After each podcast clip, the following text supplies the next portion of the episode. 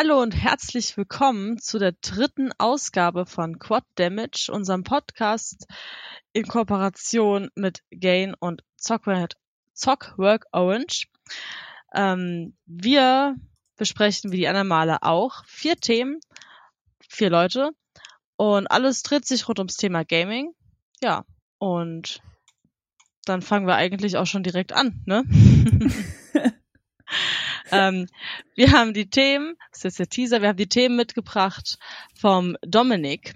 Ken Williams, Not All Fairy Tales Have Happy Endings and Sid Meier's Memoir.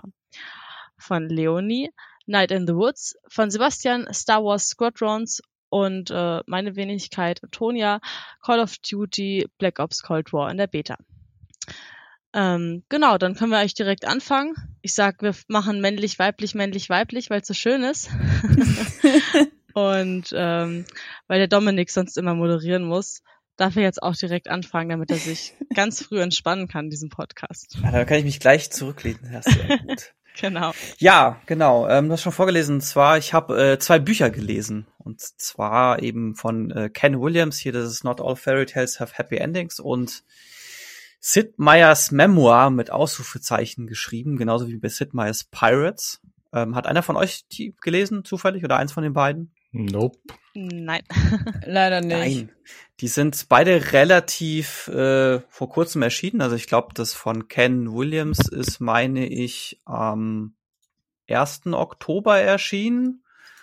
Und das von Sid Meier, das muss irgendwann im September erschienen haben. Und die haben so gewisse Ähnlichkeiten. Das ist beides so ein bisschen ja, nennen wir es mal Biografie. Ähm, bei Ken Williams geht's vor allem darum, der zeichnet so ein bisschen die Geschichte von Sierra nach. Ich weiß nicht, sagt euch Sierra noch was? Ja, klar. Mhm. Ich kenne ihn noch, ja, ja. Das ist, Mir eine, ist so das ist eine. Weile her, aber äh, ich hab's gehört. Ja, genau. So, die sind ja äh, Anfang der 2000er pleite gegangen. Ähm, die gab's da zu dem Zeitpunkt irgendwie um knapp über 20 Jahre. Ich glaube, es waren irgendwie 23, 22 oder sowas. Äh, fand ich insofern ganz interessant, weil ich mich tatsächlich immer gefragt habe, so ein, was ist denn damals passiert, dass die tatsächlich pleite gegangen sind? Und das ist, das löst das Buch auch auf. Also man erfährt dann so, was da passiert ist. Man erfährt halt so diesen ganzen Werdegang. Und bei Sid Meier ist es halt so ein, seine eigene Biografie. Also bei äh, Ken Williams geht's halt eher so an Sierra, das heißt, er zeichnet so seinen eigenen Weg und den von Roberta Williams halt anhand von Sierra nach, so ein bisschen. Und die ähm, Ken und Roberta, das sind ja auch quasi die zentralen Figuren von der Firma, richtig? Sind das die das, Gründer? Genau, Oder? das sind Gründer und Gründerinnen, genau. Also Ja. Das sind die beiden. Also an und für sich ist es sogar so, dass ähm, die Gründung selber, und das schreibt der Ken Williams auch, die geht mehr auf Roberta Williams zurück als auf Ken Williams. Also Ken Williams, das, also der, der krasse Unterschied ist zwischen Ken Williams und Sid Meier, weil ich jetzt halt die beiden Bücher gelesen habe, ist, bei Sid Meier merkst du, der ist so total, der total passionierte Spieleentwickler. Der hat irgendwie eine Idee denkt sich, geil, das will ich irgendwie umsetzen, ich will irgendwie gucken, wie ich das gebaut bekomme. Und der liebt es total, Spiele zu bauen.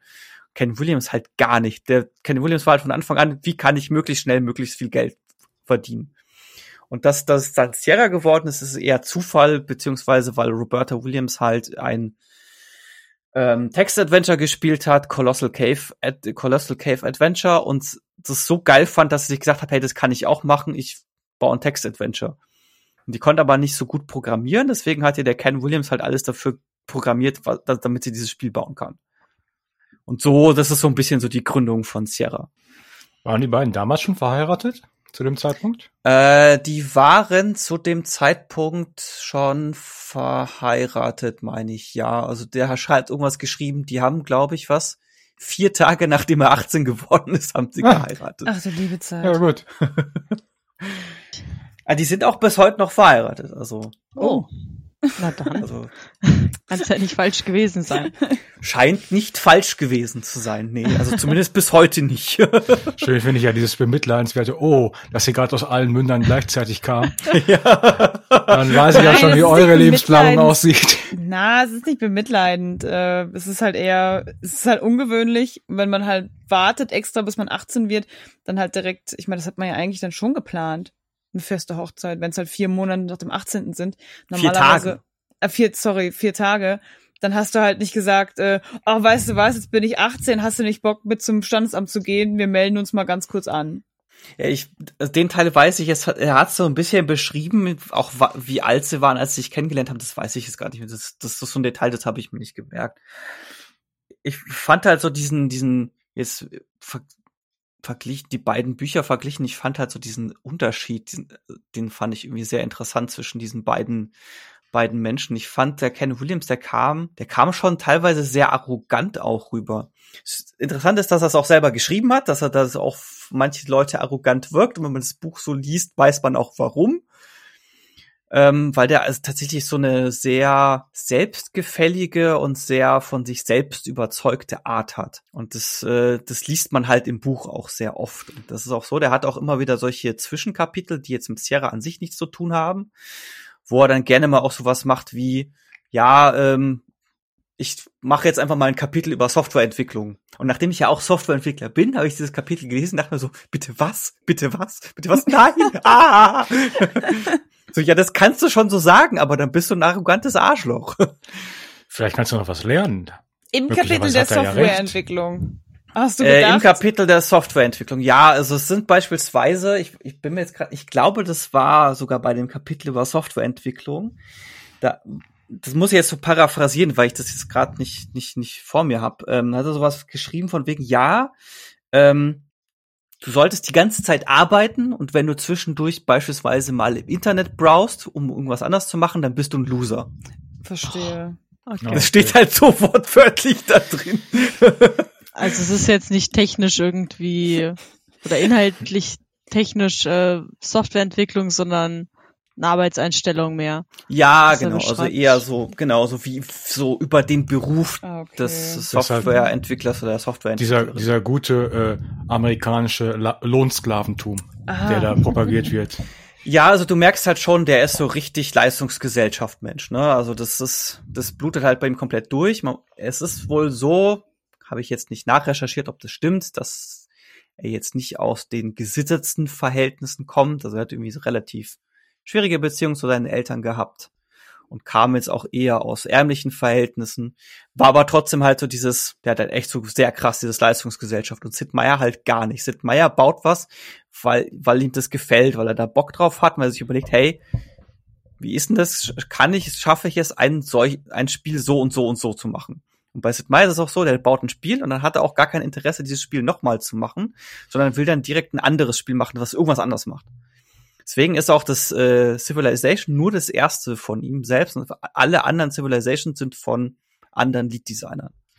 Aber es scheint ja so zu sein, dass diesen Part eher die Roberta Williams übernimmt, statt ähm, Ken Williams.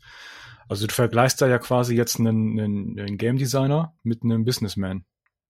Richtig? Genau, also ich fand halt, die, ja genau, also war mir halt vorher nicht klar, ich fand es ganz interessant, aber ich fand es halt insofern interessant, weil beide so in den 80ern eine Spielefirma gegründet haben, also bei Sid Meier ja Microprose und bei Ken Williams eben Sierra. Ähm, das heißt, die, die, der Werdegang ist schon einigermaßen vergleichbar, aber es hat halt trotzdem gewisse Unterschiede. Aber jetzt ist ja auch, du hast ja jetzt eine wunderschöne Fallhöhe, ja. Du hast ja den arroganten äh, Geschäftsmann, der allen in seiner Biografie noch erklärt, äh, wie man es richtig macht. Ja. ja.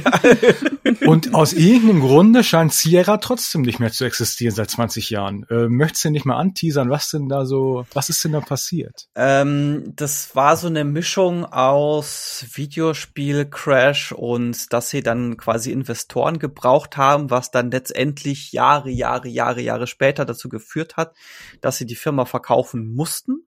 Okay. Ähm, also das beschreibt er dann auch, dass quasi an dem Punkt, ähm, er hat dann quasi irgend so ein Angebot, Übernahmeangebot bekommen und jetzt rein amerikanisch gesetzlich ist es so ein, der, der musste das Angebot annehmen. Also es war quasi, ähm, ich glaube, Sierra war zu dem Zeitpunkt bereits eine Aktiengesellschaft und der hat quasi so viel für die Aktien angeboten, ähm, dass der gar nicht dem widersprechen durfte. Mhm. Also er musste quasi für, also quasi im Sinne der Anleger musste er das Angebot annehmen und durfte das gar nicht ausschlagen. Und äh, die Leute, die das gekauft haben, die haben halt nicht verstanden, wie Sierra operiert hat. Und das war dann das, was denen das Geld das sagt er. hat. ähm, er beschreibt's halt auch. Nee, nee, also er beschreibt schon quasi, wie, der beschreibt durchaus relativ gut, wie die gearbeitet haben, auch welche Freiheiten er den Leuten gelassen hat. Und er beschreibt halt halt auch, wie es danach anders war. Und er beschreibt auch, dass die, der Verkauf ähm, unter, also wurden Zusagen gemacht, die danach nicht eingehalten wurden. Also es ist so, dass die von einem, ähm, von einem größeren Konzern aufgekauft wurden ähm, und denen dann halt zugesagt wurde, hey, ihr könnt dann dort die Entwicklungsabteilung leiten und bla bla bla und was weiß ich nicht was. Und das ist halt alles nicht eingetreten. Es geht ja sogar so weit, dass die Leute, die sie dann aufgekauft haben, die haben sich dann als Betrüger rausgestellt. Und äh, einer von denen, so der, der CEO von denen, der wurde dann auch äh, verknackt. Also der ist tatsächlich auch hinter Gitter gewandert. Also ist jetzt nicht so, dass er einfach nur irgendwas behauptet, sondern da steht tatsächlich auch eine entsprechende Betrugsgeschichte dahinter. Krass. Ist das jetzt schon ein Spoiler? Nee, das ist kein Spoiler. Das müssen wir nicht wegpiepen. ja, bei dem Dominik weiß man das nie so genau. ähm, und was sagst du, wen sind denn die Bücher auch interessant? Also. Die sind beide total interessant zu lesen. Also ich habe die okay. innerhalb von wenigen Tagen jeweils durchgelesen. Also auch wenn Ken Williams manchmal arrogant wirkt, er, man merkt auch immer wieder, dass er ähm, dass sich dessen bewusst ist und auch häufig sagt, wegen, ja, das auch sowas wie ein, wenn er dann beispielsweise ein Kapitel schreibt, von wegen, ich werde häufig gefragt, äh, wie komme ich eigentlich in die Videospielbranche, da schreibt er direkt als ersten Satz so ein, ehrlich gesagt, ich habe heutzutage keine Ahnung mehr, ich bin seit 25 Jahren aus der Branche raus, aber ich schreibe jetzt einfach mal das rein, was ich so ungefähr weiß. Also Boah. der, der, der, der, der, der, der schreibt halt schon durchaus immer wieder so quasi mit dem, hey, okay, ich weiß, das, was ich jetzt sag, hat den und den und den und den Nachteil oder die und die und die Bedingung, von der ich selber weiß, dass sie nicht optimal ist, aber ich schreibe jetzt trotzdem mal was dazu. Mhm. Also ist so immerhin das. Aber die sind tatsächlich auch beides, also ich mag ja solche Geschichten, also so ein, ja, was ist Menschen tatsächlich passiert und halt auch so ein bisschen Videospielhistorie und die beide in wirklich sehr kurzer Zeit runtergelesen. Jetzt vermute ich einfach mal ähm, anhand der Autoren, anhand des Themas, du wirst sie im englischen Original gelesen haben. Es gibt wahrscheinlich keine deutsche Übersetzung, richtig? Ähm, es gibt bisher bei beiden noch keine deutsche Übersetzung, genau. Das Sid Meier's Memoir ist, äh, also das, das, das Kenny Williams Buch ist ja noch sehr frisch. Da gibt es definitiv noch keine Übersetzung. Bei Sid Meier's Memoir, ich habe es, glaube ich, zuletzt von einer Woche geguckt, da gab es auf jeden Fall auch noch nicht angekündigt.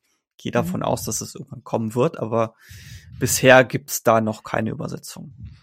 Das ist korrekt. Aber was, jetzt hast du ganz viel über Ken Williams gesprochen. Ähm, was erzählt denn der Sid Meier? Hat man da, kriegt man da Einblicke in seinen Designprozess, in die großen Klassiker? Also man, hat, man fährt ja, ja. An, Civilization, Pirates, ähm, was hat er noch gemacht? Ja, tatsächlich. Also der, was es bei ihm ist, der ähm, erzählt sehr viel so ein, wie ist er auf eine gewisse Idee gekommen, ein Spiel zu designen und das ist fast immer auch mit irgendeiner Anekdote aus seiner Kindheit oder Jugend oder sowas verknüpft, wo er halt erzählt, beispielsweise, wie er mal irgendwie zwei, drei Monate lang oder sowas in der Schweiz war, ähm, weil er, weil seine Familie zumindest teilweise aus der Schweiz kommt was er da erlebt hat und wie das dann in späteren Jahren quasi eine gewisse Game Design Idee beeinflusst hat.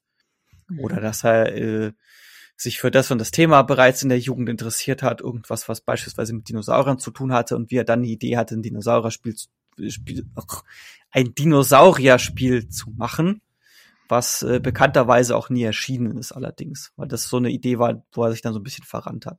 Aber tatsächlich, der erzählt äh, sehr interessant und sehr genau so ein, okay, was war meine Inspiration für diese Idee, wie bin ich da drauf gekommen und wie hat es dann auch ausgesehen. Es ja, ist, cool. manchmal ist es auch ein bisschen abschweifend, also abschweifend im Sinne von, dass er dann beispielsweise das, ich glaube, eines der letzten Kapitel, wo es dann eher in Richtung Civilization 5 oder 6 geht, ich weiß es gerade nicht mehr. Da ist es quasi dann nur noch der zeitliche Aufhänger. Also da schreibt er so ein bisschen was darüber, ja, so und nach dem Motto Civilization 5 ist auch erschienen. Und übrigens in der Zeit ist auch Folgendes hier passiert. Aber der schreibt tatsächlich auch so den Weg, der beschreibt insgesamt auch so den Weg von was ist, äh, wie, was ist aus Microprose geworden, warum ist er bei Microprose dann wieder weggegangen, wie ist dann Firaxis entstanden und sehr interessant auch, ähm, wie ist Firaxis überhaupt dazu gekommen, Civilization wieder zu machen? Also das ist tatsächlich ganz cool zu lesen. Weil die Rechte lagen noch irgendwie beim Microprose beziehungsweise beim Publisher und die sind dann trotzdem über ganz viele Zufälle und Ecken dann doch wieder bei Firaxis gelandet, dass die das machen konnten, beziehungsweise bei Take Two. Und das ist irgendwie ganz lustig zu lesen. Also für Fans der Spiele ein Muss. Der Rest Ähm, muss mal rein. Ja, ich glaube, das ist jetzt gar nicht mal so sehr. Also ich hab, bin jetzt, ich habe jetzt gar nicht mal so viele Sid Meier Spiele gespielt, muss ich dazu sagen. Ich fand es einfach so rein inhaltlich und von dem, was er geschrieben hat, fand ich es total interessant. Und er Also- schreibt tatsächlich auch was zum äh, Nuklear. Ähm, ja. Ach, zu, zum Gandhi meinst du? Ja, ja, genau. Das ist das, der, der, das ist nämlich dann, glaube ich, das, wo es um Civilization 5 geht. Da schreibt er sehr ausführlich über den Gandhi und das ist, ist sehr interessant zu lesen. Das werde ich jetzt aber nicht spoilern. Weil er da so ein bisschen das, das aufgreift mit dem, es gibt ja dieses Meme mit dem äh, sehr nuklearkrieg-affinen Mahatma Gandhi und das nimmt er auf Mhm. und erzählt da was dazu. Ich werde aber nicht erzählen, was. Okay. Also von mir, die waren jetzt, glaube ich, beide nicht so wahnsinnig teuer. Lass es jeweils 10, 15 Euro gewesen, gewesen sein. Ich habe die beide als E-Book gekauft. Muss man dazu sagen. Ah. Also ich, ich gehe davon aus, dass es, also ich bin mir ziemlich sicher, dass es die auch als äh, Paperback oder so sonst was Version gibt. Ähm, also wer gerne Videospielgeschichte Hm. Wer gern Videospielgeschichte mag, der, dem ist es empfohlen. Also der kann das, sich das tatsächlich reinziehen. Oh. Cool. Das Spiel, was ich von Se äh, Sierra gespielt habe, war Torrens Passage und das, das verfolgt mich auf eine gute Art und Weise bis heute. Ich finde das Spiel ultra geil. Es äh, ist halt ein Point-and-Click. Genau wie Monkey Island. Ich habe halt mit Monkey Island 3 damals gestartet und Torrens Passage war ungefähr dasselbe, aber die Story war so gut und die Rätsel waren halt so krass. Ich denke da bis heute drüber nach. Ja, das Und- erste Half-Life ist auch über Sierra erschienen. Also ich weiß, dass die auch King's Quest gemacht haben und Ja. äh, ganz viele Leute haben auch ganz oft gesagt, ich soll das mal testen, wenn ich halt so Point-and-Clicks gern mag eigentlich. Ähm, ich bin nie dazu gekommen, die Serie ist ja auch super alt. Die haben ja irgendwann äh, acht Teile oder so gibt's und dann gab's mal irgendwann Mhm. eine Collection, die ähm, dann für Windows rausgekommen ist, aber Windows XP. Ähm, oh, ich, hab's, ich weiß, oh, ich bin irgendwie nicht dazu gekommen, aber Torens Passage, das ist, das ist der Shit. Also der, die Auflösung damals, ich habe echt gedacht, ich fall um. Also es hat mich als Kind so mitgenommen, emotional alles. Es war echt krass. Aber Ich bin mir Kind- ziemlich das heißt sicher, Kind, dass da, da, ich bin mir ziemlich sicher, dass äh, zu dem Spiel auch was im Buch steht, aber ich weiß ehrlich gesagt nicht mehr was. Also es macht gerade so, es klingelt gerade so ein bisschen, Also als das Spiel rauskam, da war ich fünf, aber ich werde es nicht mit fünf gespielt haben. Ich habe das damals auf einem PC gespielt, aber ich bin mir nicht sicher, es kann auch schon Windows 95, äh, für Windows 98 oder so gewesen sein. Also ähm, schon so um die zehn Jahre alt, als ich es gespielt Mhm. habe. Meine Schwestern haben das auch gespielt. Es war ultra geil, wirklich ultra geil. Ja, man, wenn man damals gespielt, äh, gespielt hat zu der Zeit und man hat irgendwie, da gab's noch diese Collections, wo irgendwie 20 Spiele zusammengepackt werden, Gold Ja. Games oder so. Also wenn man derzeit gespielt hat, geil. dann kam man, glaube ich, an Sierra auch nicht vorbei. Ich habe da sicherlich auch vier, fünf, sechs, sieben Spiele immer wieder angespielt. Äh, King's Quest habe ich gespielt. Ich glaube, Quest for Glory gab auch mal irgendwann. Ich glaube, das ist auch von Sierra. Also diese ganzen Point-and-Click-Adventures. Also die Wahrscheinlichkeit, dass ein Spiel von Sierra kam, bei einem Titel irgendwo Quest drin ist, ist übrigens sehr hoch. Space Quest, Space Quest, King's ja. Quest. Ja, das Beste ist, es gibt noch ein Spiel, The Colonel's Bequest. ja. ja, ja, aber ich war damals noch, also ich war ja auch äh, noch ein bisschen jünger. Und ich war damals ehrlich gesagt für dieses ganze Genre ein bisschen zu doof. Ich habe da, ich habe da immer so ein Viertel reingespielt, die Hälfte mal gespielt, äh, King's Quest vier oder fünf, wo man so mit so einer Prinzessin gespielt hat, habe ich so die Hälfte gespielt. Aber ich glaube, ich habe nie ein Spiel von dem beendet, ehrlich gesagt. Torres Passage, Alter. Ich habe die CD bis heute. Die ist irgendwo. Ich glaube, die ist in meinem Elternhaus aber noch. Das Problem ist halt, man kann diese ganzen Spiele halt nicht mehr spielen. Wir haben aber immer die CDs aufgehoben. Toll. Ja, du musst aber nur ein äh, auf irgendeinem Gerät ein altes Windows installieren. Ich habe das tatsächlich gemacht. Ich habe so ein altes Laptop von mir genommen und habe immer Windows 98 draufgehauen, damit ich so manche alte Spiele äh, spielen kann. Auf die Idee gut. bin ich hab in meinem Leben noch nicht gekommen, aber tatsächlich kann ich das einfach machen. Es sei denn, mein Papa sich hat, ganz neue Lebenswege. Also ich habe Ja. dann auch erstmal äh, was im Motocross Madness installiert und dann erstmal ein bisschen Zeit in Motocross Madness boah, versenkt. da muss ich meinen, muss ich meinen Vater mal anschreiben und fragen, ob der noch die ganzen, äh, die ganzen Sachen hat, weil er hatte nämlich diese ganzen Installations-CDs für Windows. Wir haben die alle zu Hause gehabt, weil er alle unsere PCs immer aufgesetzt hat. Hm. Okay, dann sage ich, ich unterbreche an der Stelle, weil wir haben äh, vor allzu langer Zeit ein Geräusch gehört. Dominik, Du bist raus. Moment mal, halt, Moment. Ich war schon fertig. ja, Zu meiner du warst Verteidigung. fertig und dann hat Leonie, Dominik hat, Hat den Sack wieder aufgemacht, den schön Passage. zugeschnürten Sack. Torrens Passage, ich sag's euch. Genau, und ich habe es in der Anmoderation natürlich nicht gesagt, äh, weil ich das erste Mal anmoderiert habe in meinem Leben. Dieses Geräusch bedeutet, jemand hat eine Viertelstunde geredet, ist allen auf den Geist gegangen mit diesem Thema und jetzt ist Schluss. ja, jetzt dürfen die anderen einen Monolog halten. Nein, also es, wir halten ja keine Monologe, wir sind ja alle, wir machen das ja alle ganz toll. Und ähm, der Dominik, wenn ihr drauf geachtet habt, hat on point. Das war perfekt. Also ich war, ich war echt begeistert und dann ähm, Ja, man muss dazu wissen, dass Dominik das Geräusch Ja. auslöst. Also vielleicht hat er einfach nur am Ende seines Vortrags gedrückt. ach so, Müsste man jetzt nachmessen, ob es wirklich 15 Minuten waren. Kannst du gerne nachher nachmessen. Aber ansonsten hatte Leonie mit ihrem nicht ganz so geheimen Geheimtipp vielleicht Ey. ja auch noch ein paar andere, vielleicht aber, aber vielleicht hat ein paar andere ja. auch noch angestoßen, dass sie das jetzt auch wieder rausholen oder was weiß ich. Geiles Spiel. Passage, Leute. Einfach so, all- alle paar Minuten im Podcast. Torrens Passage. Das geilste Ja. Spiel ever. Das hat mich so geprägt. Das und Monkey Island 3. Ich sag's euch. Damit kriegt ihr mich. Okay, Island 3 ist aber ähm, dann. Dann, ich mache jetzt voll die coole Überleitung. Leonie, wenn wir dich damit kriegen, was ist denn mit Night in the Woods? ähm, ja, wir, äh, ich habe Night in the Woods gestartet. Das ist im Game Pass drin. Ähm, und Was ist das denn überhaupt für ein Spiel? ja, jetzt pass mal auf. Das ist ein richtig geiles Also, also es klingt, es nämlich. klingt nach irgendwas Horrorigem. Nein, nein. Also es ist dunkel äh, und es ist im Wald. Na, na, jetzt hört doch mal auf. Und es spielt Also- nachts. Es ist ein Singleplayer-Adventure-Game. Und äh, das ist so gezeichnet, das könnt ihr euch vorstellen wie so ein bisschen South Park-Style. Mhm. Also du hast so äh, so quasi 2D, sieht halt aus, wird halt sowas ausgeschnitten und äh, das äh, die ganze Stadt besteht aus Tieren und du bist May. Äh, wir sind eine Katze und wir sind vor kurzem aus der ähm, aus dem College ausgedroppt und sind jetzt wieder zurück in der Stadt und treffen da halt unsere alten Schulfreunde und Freundinnen und hängen dann so ein bisschen mit denen ab. Ähm, und ich, es ist super schwer, das Spiel zu, zu erklären, habe ich das Gefühl, weil egal, wenn du mit jemandem drüber redest, sagen sie alle, es ist so krass, das Spiel. Das muss man gespielt haben, das muss man gesehen haben.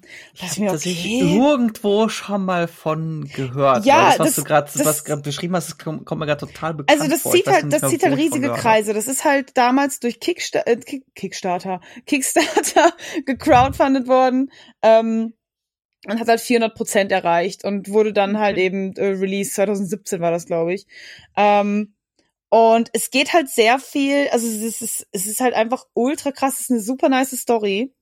Ähm, du kannst mit dich mit den Leuten super nice unterhalten. Äh, hauptsächlich triffst du dich mit, mit deinen Freundinnen und äh, kannst dann halt rumhängen. Du kannst aber auch super viele Kleinigkeiten sind da einfach eingebaut. Du kannst zum Beispiel Bass spielen, der bei dir im Zimmer steht. Dann machst du halt auch so Bandprobe und dann sagen sie auch so, komm, ey, spiel jetzt Bass. Und du sagst so, hä?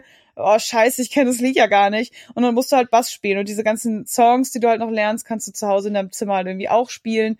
Ähm, und es geht viel um so um sich selbst auch irgendwie zu finden. Ich bin auch noch nicht durch. Also ich bin noch nicht durch. Ähm, es passiert auch etwas, was dann ein bisschen gruselig ist. Und es nimmt auch so einen ganz komischen Turn und man weiß auch nicht genau, warum May ähm, die, die Uni verlassen hat, warum sie ausgedroppt ist. Sie will nämlich ähm, ihrer Mutter nicht davon erzählen, auf jeden Fall. Und sagt immer so, oh Mom, jetzt hör doch auf. Ähm, so, sie ist irgendwie nicht bereit. Also was da genau hintersteckt, weiß ich auch nicht. Ähm, aber die Musik, es wird ganz groß gelobt für Musik und Storyboard. Ähm, das ist so Critical Praise. Ähm, die Dialoge sind ultra witzig, man darf auch ab und zu halt was auswählen. Ähm, man kann sich halt aussuchen, mit wem man zum Beispiel irgendwie den Abend verbringt, aber es ist auch nicht irgendwie, dass man sagt, ah, okay, jetzt bring mal von A nach B irgendwie so ein dämliches Paket. Also die Stadt ist nicht unbedingt groß, man läuft halt auch nur von rechts nach links. Du kannst aber halt irgendwie hochhüpfen und dann kannst du halt auch auf die Oberleitung und dann heißt es so, ja, lass dich aber ja nicht erwischen, so, die Polizei hat ja gesagt, du darfst es nicht und wenn du erwischt wirst, dann wirst du wieder nach Hause gebracht, so, ja, ja, was auch immer. Und dann springt man halt auf die, äh, auf die Oberleitungen und sagt so, ah, ich erkunde jetzt hier oben irgendwie Dinge, haha, voll lustig. Und dann findet man halt oben irgendwie eine Figur und dann quatscht man mit der. Aber und man ist kann, das Point, Point and Click, ja, ne? ja, nicht so Oder richtig, nicht so. Also wir spielen es jetzt, also wir spielen es auf der Konsole, ne? Und wenn du halt mit jemandem reden willst, klickst du halt A. Aber du musst halt hinlaufen. Ja, okay. Das ist also eine direkte Steuerung und nicht so indirekt wie bei Point Genau, es ist halt so ein, so es ist halt so ein kleines Adventure-Game. Es ist aber wirklich, wirklich, wirklich gut. Und ich wollte es halt zuerst nicht spielen. Und jetzt kommt nämlich der Turn, weswegen ich das eigentlich nicht spielen wollte. Ähm, es geht nämlich um das Studio und es geht um den Co-Founder, ähm, der heißt, äh, warte, äh, der Alec, Alec äh, Holovka, der ähm, wurde nämlich ziemlich üblem Sexismus vorgeworfen. Er ist Mitgründer des Studios. Er ist der, ähm, er war der Co-Creator, ähm, was war er noch? Äh, Co-Creator, Co-Director, ähm, solche Sachen hat er gemacht. Er war der Developer halt von Night in the Woods auch und ähm, hat sich halt dann, ich weiß nicht, ob es Vergewaltigung ist, aber so Sexual Assault schuldig gemacht. Ähm, eine äh, Schreiberin hat sich dann nämlich öffentlich dran gewandt, hat gesagt, ähm, dass es nicht mehr tragbar ist, was sie ertragen muss. Die wurde nämlich nach Kanada von ihm auch eingeladen und dann quasi auch einfach dort festgehalten von dem. Und ähm, das haben die dann, als es halt rauskam, haben sich äh, die zwei, die sollte das, das Spiel sollte nämlich physisch erscheinen. Da wurde nämlich gerade darüber diskutiert. Dann kamen die Allegations raus und dann ähm, hat das Studio auch gesagt, sie trennen sich von Alec. Also sie haben dann lange irgendwie darüber diskutiert, haben dann aber auch gesagt, wir nehmen das Ganze halt super ernst und ähm, wir werden das nicht so stehen lassen und wir werden uns von ihm halt eben trennen. Ähm, da habe ich erst gedacht, okay, uff, ja, okay, gucken wir mal, was passiert. Ich fand's krass, dass sie von vornherein gesagt haben, äh, wir wir trennen uns und wir werden im zukünftigen Projekt nicht mehr mit ihm zusammenarbeiten und wir werden auch das Spiel jetzt erstmal nicht physisch auf den Markt bringen, weil ähm, weil sie sich damit jetzt erstmal beschäftigen müssen und dann hat tatsächlich Alec aber Selbstmord begangen. Ja, kommt ja sogar noch dazu, dass, also ich erinnere mich sogar daran, dass es damals passiert ist. Das ist ein Ähm, Jahr her Vor- erst. Ja, ja, die Mhm. Vorwürfe kamen ja unter anderem von Zoe Quinn noch Genau. dazu. Aber ich, ich erinnere mich dran, ja. Äh, Zoe Quinn, die hatten eine Beziehung oder war, waren mal in einer romantischen Beziehung und ähm, die wurde halt sehr stark manipuliert und ähm, durfte das Haus nicht verlassen und saß halt da in Kanada eigentlich fest, weil ich glaube, die ist ja Amerikanerin. Auf jeden Fall saß sie da halt in Kanada fest und hat sich nicht getraut, ähm, das Haus zu verlassen oder ihn auch zu verlassen, weil er halt gewalttätig war und ähm, ja, einfach kein guter Typ. Ja. Ja, aber natürlich ist Selbstmord nicht die Lösung.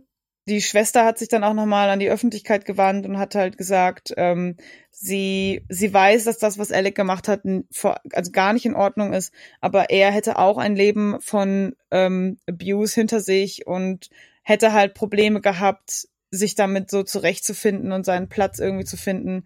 Und ähm, sie hofft, dass sie nicht harassed wird, damit sie heilen kann.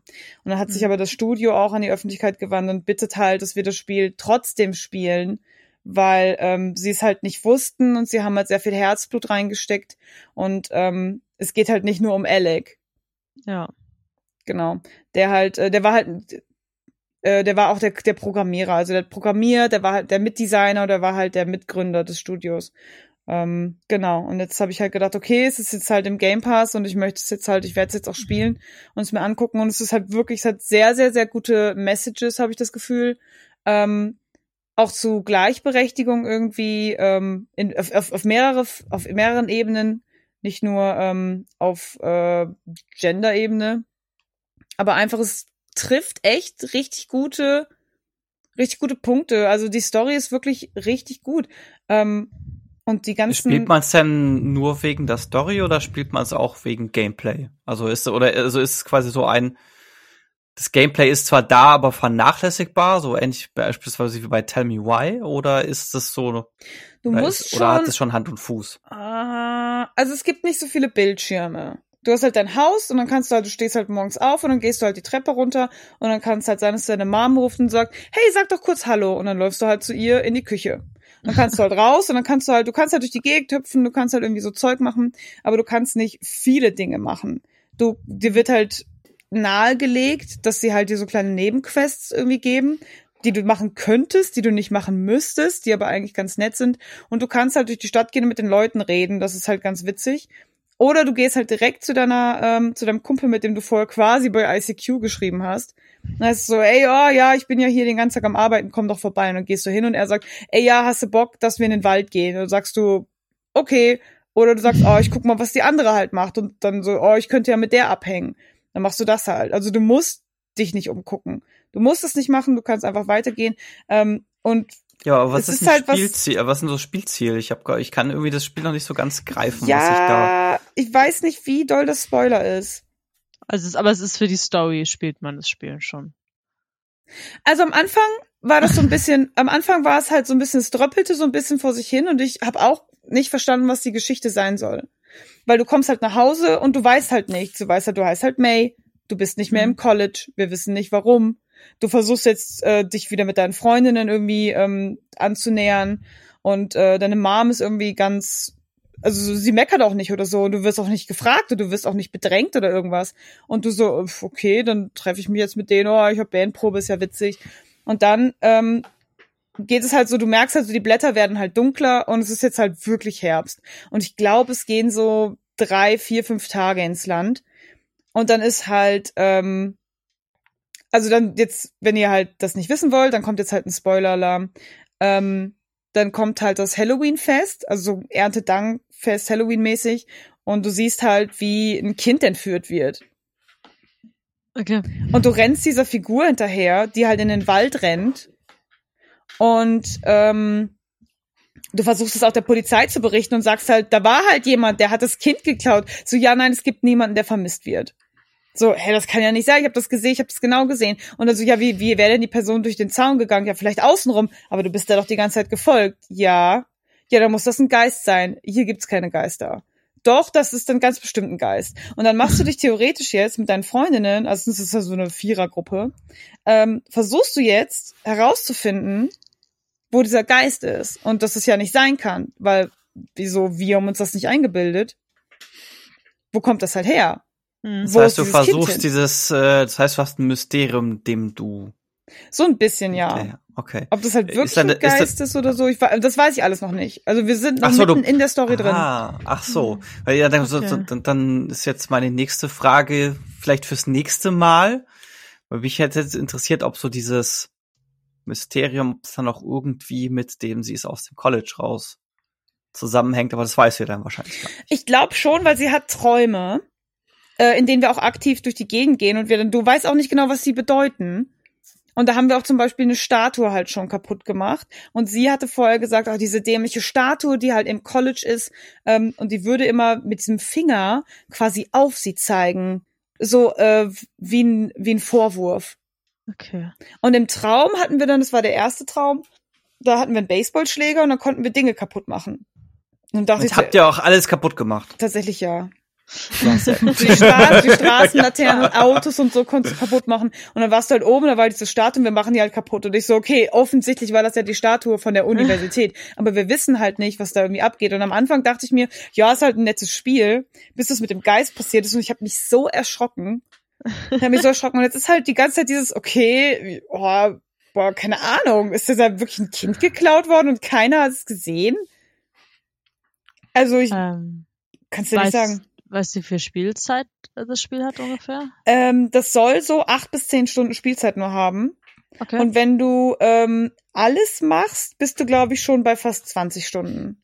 Ach, also schon noch viel Inhalt nebenbei. Wenn du es halt alles machst. Also du kannst Ja. halt zum Beispiel, wenn du, ähm, auch Spoiler, wenn du halt äh, so anfängst, ein bisschen höher so Aber zu springen. mir Spoiler vorwerfen, Ja. ne? Ja, jetzt aber selber schon den zweiten du kannst raus. halt, du kannst halt dann da so hochspringen und dann kannst du halt was finden und das ist halt quasi eine Quest, wo du sagst so, oh, voll krass, dass ich es hier gefunden habe. Und dann kannst du halt an mehreren Tagen dahin auch zurückgehen. Mhm. Okay. Aber das klingt schon alles so, das Spiel setzt dir nicht wirklich eine Hürde entgegen, sondern es geht so ein bisschen ums Erleben der Welt, ums Einatmen der Atmosphäre, um Dialoge, um ja, so ein, so ein, so ein virtueller Urlaub so ein bisschen, habe ich den Eindruck, richtig? Ist nicht so wie bei Monkey Island, wo du quasi, du musst ein Rätsel lösen, wenn du dieses Rätsel nicht löst, dann geht's nicht weiter. Sondern das Spiel halt geht halt immer irgendwie weiter. Genau, es geht immer weiter. Du kannst halt Antworten geben, du kannst meistens zwischen ein, zwei oder drei entscheiden. Also wenn es halt nur eine Antwort gibt, sagt sie es halt alleine. Aber wenn es halt zwei oder drei Antwortmöglichkeiten gibt, ähm, dann ähm, ich weiß nicht, ob die Auswirkungen haben. Ähm, und du kannst halt nebenbei irgendwie lustige Dinge machen. Das sind halt so quasi auch so kleine Minigames eingebaut, also dass die, dass die Spielmechanik sich ab und an ein bisschen ändert. Das mochte Mhm. ich eigentlich ganz gern. Und ich Mhm. habe irgendwie das Gefühl, das Spiel macht sehr viele Dinge nicht der Norm entsprechend. Einfach ein bisschen so probiert sich ein bisschen aus. Es schlägt ein bisschen ähm, so ein Schlenker irgendwie und es ist einfach irgendwie, das ist halt super nett. Es ist echt schwer, das zu erklären. Habe ich das? Also mir, mir fällt es total schwer, das zu erklären. Aber ich finde es wirklich gut. Ja. Und als halt Leute mir das gesagt haben, auch, dass sie meinten, so, du musst das Spiel, das ist so gut, dachte ich mir, ja, ja, was auch immer, komm. Aber es ist schon ein bisschen länger raus, ne? Ja, ja, 2017. Und letztes Jahr wollten sie es dann halt physisch rausbringen, äh, als, ähm, als Bundle mit irgendwas. Mhm. Und dann haben sie es halt verschoben. Und, äh, oder vor zwei Jahren dann und, äh, nee, doch, war letztes Jahr, 2019. Ja, und dann hat sich, ähm, Alec ja das Leben auch genommen. Und ob die das jetzt physisch rausgebracht haben, weiß ich gar nicht. Es sollte aber, glaube ich, einen Switch-Port auch geben. Ähm, habe ich, gibt's. Gibt's einen. Seit 2018 schon. Ja, dann so rum. So genau weiß ich die, ähm, weiß ich die Zeiten auch nicht mehr. Aber ja. Also ich bin auf jeden Fall äh, gefesselt, also getriggert. ich werde ich werd's dir vermutlich für die Switch holen. Aber auch nur, weil ich eine neue Switch habe und noch keine Spiele dafür. Oh, Aber es, es klingt, es klingt durchaus so ein bisschen nach so einem Switch-Spiel, sowas, was man dann so schön abends noch, wenn man schon im Bett liegt, noch irgendwie so ein Stückchen oder so spielt. Ich habe jetzt an die Toilette gedacht, wenn du es auf der Toilette Ah. bist. Ja, Toilette ist auch. ja, äh, es gab doch damals, als die Switch rauskam, entsprechend offizielle Pressefotos von Leuten, die auf Toilette sitzen und Mario Kart spielen und so. Ja, Was? auch Night in the Woods Ja, gab's Kannst du auch beim Baden spielen. Oh, äh, nein, ah, das, das, äh, ist eine Idee. ba Siehste? Baden und elektronisch, elektrische Super Geräte lasse Es ich von ab. Ja, das ist eine ganz hervorragende Es Idee. gibt doch bestimmt so eine. Wasser, so eine wasserdichte Hülle. Weißt Habt du? ihr nicht so ein Brettchen oder so? Also so ein richtig schönes Brettchen, was du dann über die Badewanne spannst. Und dann kannst du da deine Hände abstützen und da ist die Schwitz- Switch drin. In deinen Händen. Dear, dear kids, don't try this at home. ja, wirf doch deine Switch nicht ins Badewasser, dein Ernst? Also ich habe kein Brett. Ich, das meinst du meinst so eine alte Menschenbank, die man Ey, wow, okay, nein. Mikes have Ich been mag dropped. alt sein, aber ich bin nicht so alt. Okay, ich werde dir ein Bild schicken von meinem Brettchen. Ich weiß nicht, wie man Okay. die nennt tatsächlich. Aber es gibt welche richtig modern. Die haben dann zum Beispiel so ein ähm, so ein kleines äh, so ein kleines Löchlein, wo du dann richtig toll ein Weinglas reinstellen kannst. Also Ich dachte, es kommt sowas wie ein Ladeport. nein, Weinglas für erwachsene Menschen. Äh, Dominik, Sebastian, ihr schickt bitte keine Bilder von euren Brettchen. Äh, ich hatte, ich hatte, ich habe weder eine Badewanne noch ein Brettchen, keine Sorge. Also mein Brettchen Same. funktioniert ganz ausgezeichnet. Da liegt dann auch mein Handy drin und wenn ich keine Lust mehr auf Switch spielen habe, dann nehme ich mein Handy und bin auf Twitter. So. Ha, Ja, die moderne Frau von heute. Auf die alles Frau von gefasst. heute hat ein Brettchen für die Badewanne. ist richtig. Aber ich, aber ich dachte, man badet, um abzuschalten und nicht auf Twitter zu. Ja, weil einen dann niemand nervt. Ja, ganz Wenn man recht. mit jemandem zusammen wohnt, die nerven einen nicht. Ist richtig. Das Siehst ist du? aber, ist wie auf, auf der Toilette zocken, aber Das das, ist ist, richtig. ungemütlich. Mhm. Aber in der Badewanne ist es schön. Mhm. Ah, die Antonia versteht mich so gut. Bis alles schrumpelig wird. Na, es ist halt super nett in der Badewanne rumzuliegen und du hast halt deine Ruhe und die Welt, du hast die Welt quasi ausgeschlossen. Ja. Ich lasse auch manchmal, wenn ich lang drin sitze, das Wasser ein bisschen ablaufen, mach nochmal heißes Wasser rein. Same, girl. Same. Ja gut, das, das gehört ja dazu. Das ist, das ist ja so ein, äh, komm, wir verlängern es jetzt noch mal ein bisschen. Ach so, das Weißwasser geht. dazu. Okay. Dann äh, von vom Badewasser weg hin zu Star Wars Squadrons. Ich, ich hab, ich, wo- es gibt keine Überleitung dazu. Vom heißen Badewasser ins eiskalte Weltraum. Uh. Wow. Okay. Das. Weltraum. Das Weltraum, der Weltraum. wer, wer, hätte, hätte fast geklappt, ich, ich merke schon. Die, die Weltraum könnte auch. Finde ich auch hübsch. Das All. Okay. Unendliche Weiten. Beginne, Sebastian. Ja, ich beginne. Ich habe Star Wars Squadrons, Squadrons gespielt. Das ist wieder so ein Wort, wo ich jetzt schon merke, das werde ich wahrscheinlich 15 Mal sagen und 15 Mal anders aussprechen. Squadrons. Ja, ich finde, Squadrons, jeder sollte es Squadrons. einmal sagen. Oh nein, Squadrons. Squadrons. Squadrons. Ähm, und das ist so eine kleine Premiere für mich. Kannst du auch auf Französisch Schwadrone. Squadron. Squadron. Sag einfach Schwadrone, das passt. Richtig schön. Das geht alles von meiner Zeit ab. Gleich fliegt, gleich fliegt das Messer. Und ähm, also das ist eine kleine Premiere für mich. Ich bin Aber ja großer, ich bin ja Messer. großer, mute mal einer den Donald äh, Dominic hier.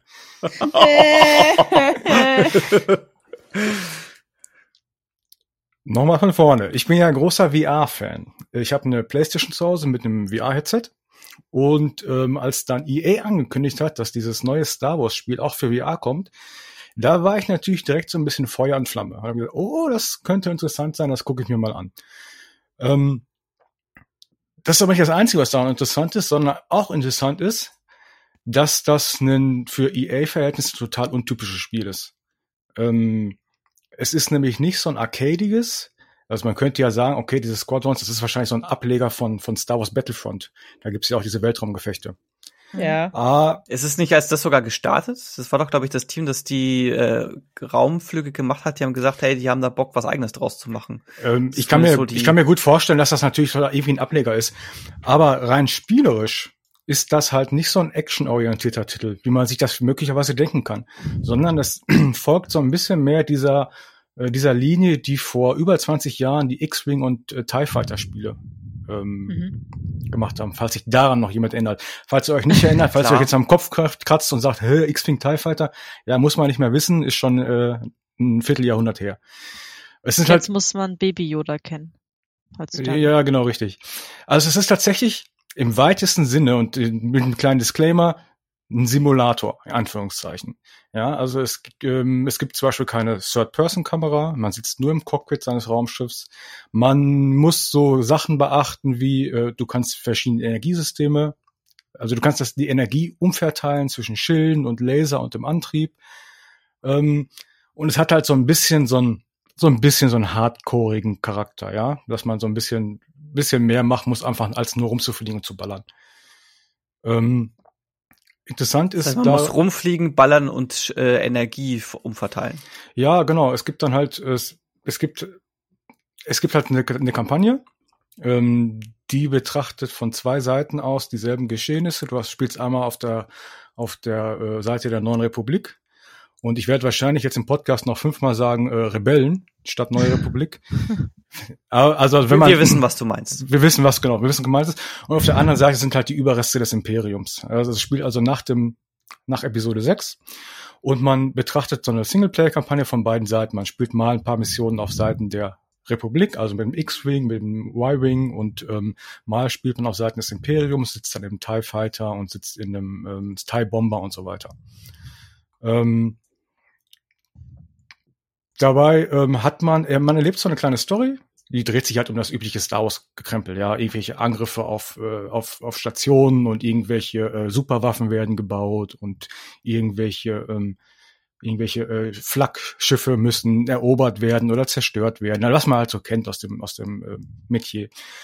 Ähm, und die Story wird erzählt zum einen aus der Ego-Perspektive, also vor jedem Einsatz gibt es so eine kleine Besprechung man sitzt dann an so einem Tisch und bricht man erklärt, okay, das sind die Ziele fürs, für den nächsten Einsatz. Und dann kann man sich so ein bisschen mit seinen Squadron-Kollegen unterhalten und jeder erzählt so ein bisschen persönlich was von sich, seine Gedanken. Dann gibt's meistens einen, in 2D, dann schaltet das VR-Headset in so eine, so eine, so eine Kinoperspektive um. Gibt's in 2D immer so eine, so, eine, so eine Zwischensequenz, die so diese Mission einleitet. Und dann gibt's während der Mission selber auch noch ähm, ja, das übliche halt Funkübertragung. Irgendwas passiert, irgendjemand schreit über Funk, oh nein, wir müssen jetzt sofort hier und dort hin und darauf reagieren, da kommt der Gegner und solche Geschichten. Also das ist alles, das gefällt mir ziemlich gut. Das ist ziemlich gut gesprochen. Ich würde, jetzt setze ich mich wieder in die Nesseln, aber ich würde sagen, es ist schon tatsächlich so auf dem Niveau ähm, der Filme. Ja, von, einfach von der, zumindest in der englischen Variante. Oft mhm. von, von, der, von der Aussprache her, von der Dramaturgie, ne, von der Dramaturgie nicht, aber von der von der Dramatik, die in diese Stimmen gelegt wird. Ja, also es ist kein kein Laientheater, sondern es klingt schon echt gut. Es macht Bock dazu zu hören.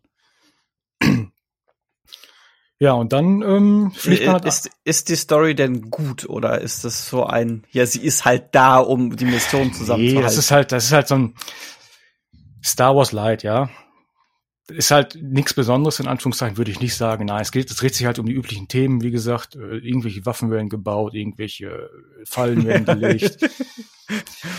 Aber es, es Leute von, bringen sich gegenseitig um. Ja, na klar. Aber von der, von der reinen Präsentation her ist das schon vom Soundtrack her, von den, von den, von den Sprachaufnahmen ist das schon echt gut gemacht, muss ich sagen. Ja, dann kann man auch vergessen, dass die Story halt so ein bisschen laber-laber ist.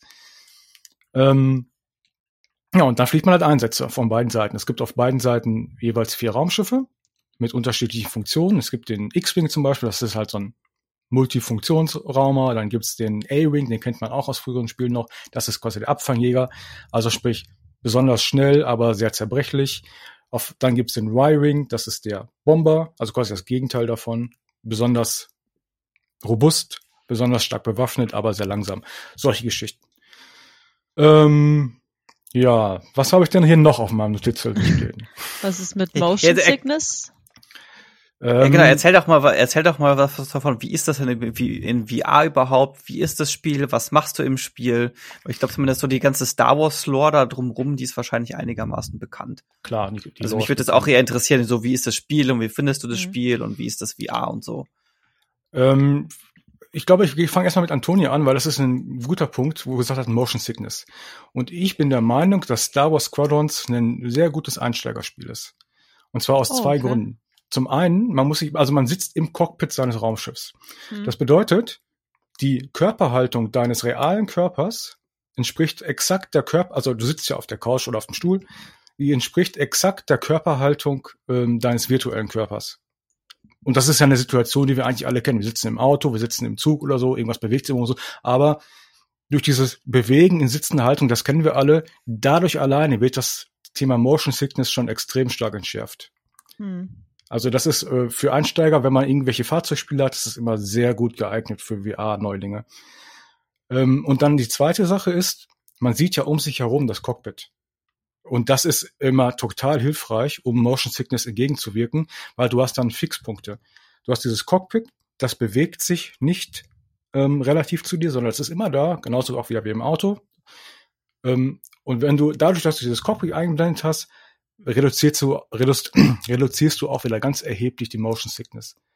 Also von da aus gesehen würde ich sagen, ist auf jeden Fall geeignet für Leute, die noch keine großen VR-Erfahrungen haben oder aber die zum Beispiel Doom gespielt haben in VR, ja, wo du keinerlei Cockpit hast, wo du quasi sitzt, aber deine Figur rennt durch die Gänge, ja, was, was, wo du so ein Disconnect hast zwischen dem realen Körper und dem virtuellen Körper und mhm. da wird den Leuten sofort schlecht.